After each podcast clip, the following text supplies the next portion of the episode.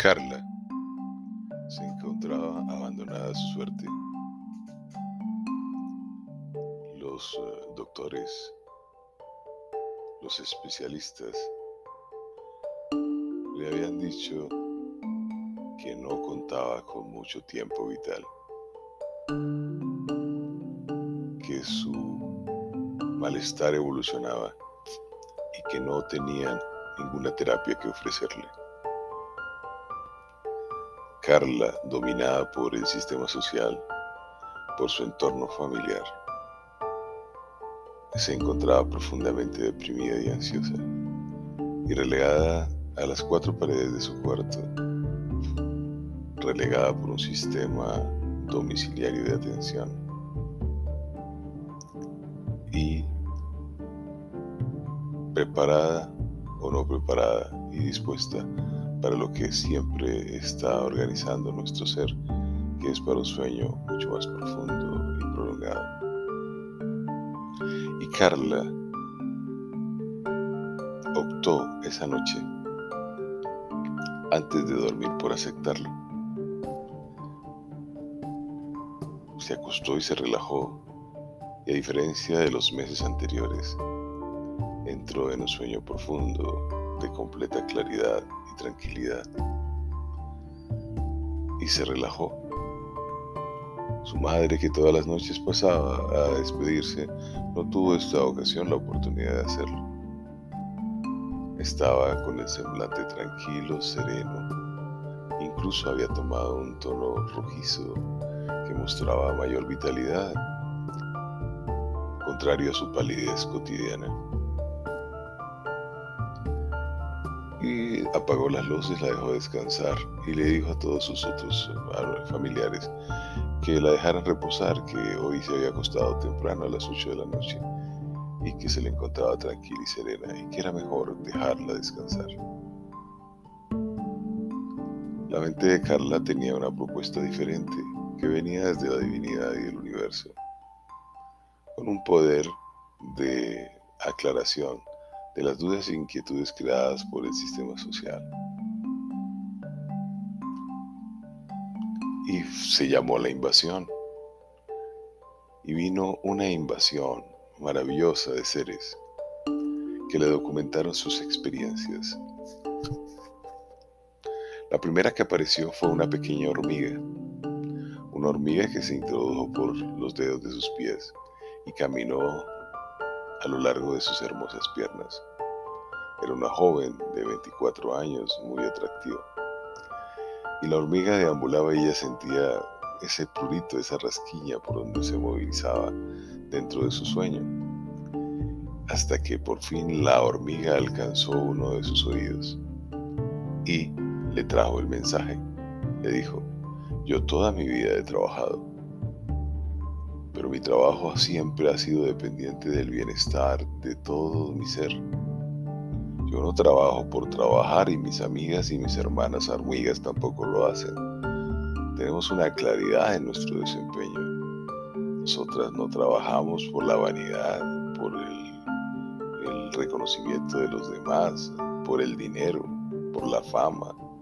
No, nosotros trabajamos porque nos encanta movilizarnos Masivamente tú nos ves como nos desplazamos por todas partes, siempre llevando nuestra hojita, la comida hacia nuestro nido. Y somos felices, dure cuanto dure nuestra existencia. Tú no estás haciendo eso. La hormiguita salió del oído, se desplazó y desapareció.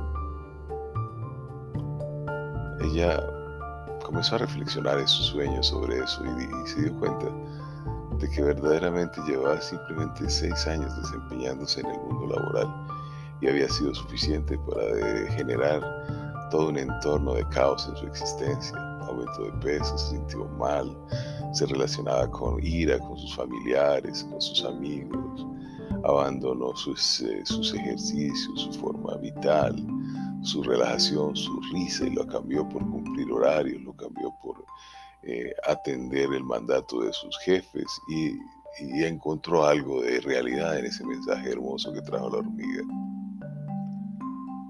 Luego llegó una hermosa mariposa de un hermoso color blanco y se dispuso sobre sus ojos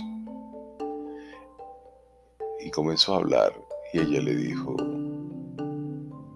yo aprecio el panorama, me muevo con una versatilidad impresionante hacia allá, hacia acá, hacia arriba y hacia abajo. Me poso sobre flores, me poso sobre lo que el hombre ha creado en su ambiente de cemento, me poso sobre los seres humanos y voy con mis amigas deambulando de aquí para allá sin una meta fija, sin un horizonte fijo, porque lo que hago es existir y vivir.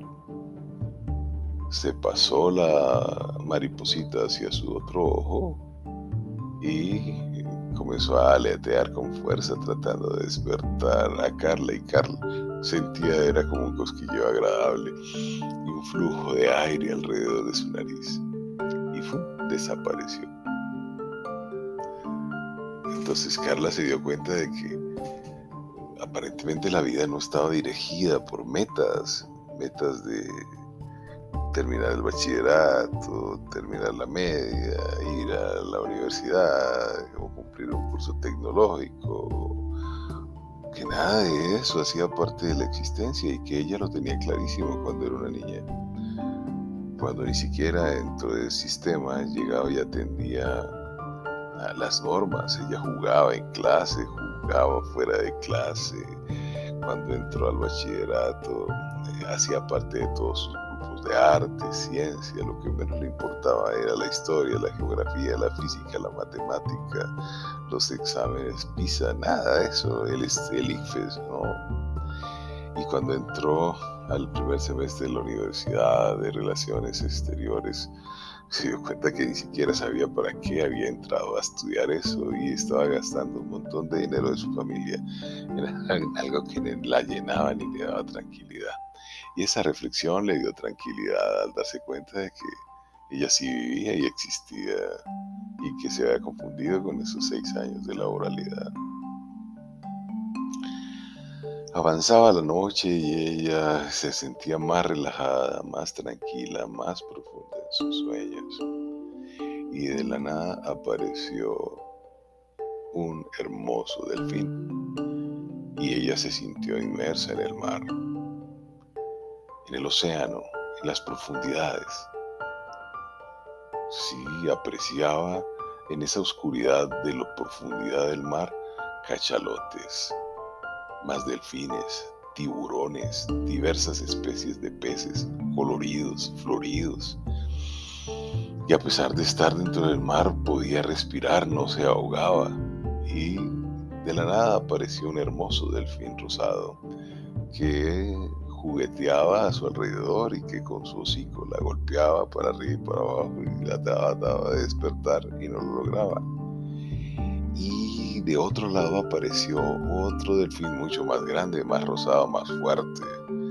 Y él se aposentó sobre ella y le miraba la cara y con su pechazo le pegaba y la desplazaba más hacia el fondo. Y ella, en vez de sentir incomodidad y miedo, sentía alegría y risa y en ese proceso la desplazaba hacia lo profundo del mar y de la nada apareció un bebé y de la nada apareció otro bebé, un pequeño delfín, más pequeñito, más chiquitico. Y ese delfincito pequeñito que jugaba con ella, que la, la traía más, recordó los vínculos de la naturaleza y los vínculos naturales y especiales que conforman lo que es la esencia de la naturaleza de los seres humanos.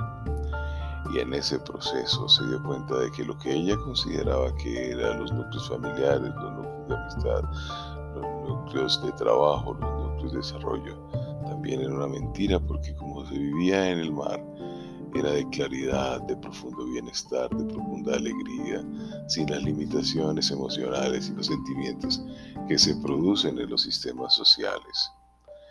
Y se abandonó y se relajó y se sintió mucho más clara. Y así, uno tras uno, a lo largo de las horas de la noche, fueron viniendo diferentes especies, diferentes animales, aclarándole lo que era la existencia y sacándola del sistema social. De pronto, despertó y eran las seis de la mañana y sintió necesidad de levantarse y desayunar. Y salió y se compró un caldo, se tomó unas papas y se fue para un parque. No sentía frío, no sentía incomodidad, no sentía aquello que le habían dicho que eran las causas de lo que generaba su incomodidad. Estuvo vagando durante dos o tres horas por ese ambiente paradisíaco que era un parque central, el único que había en esa ciudad, y volvió a su hogar.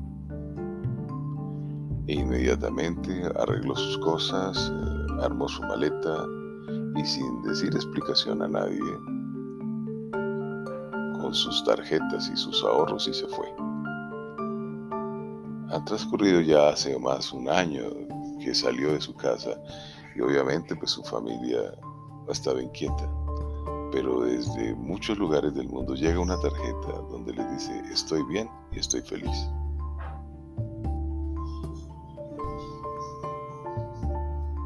La moraleja está en sus pensamientos, en su claridad. Analícenlo, gocen de ese instante y sean felices. Carla se los recomienda.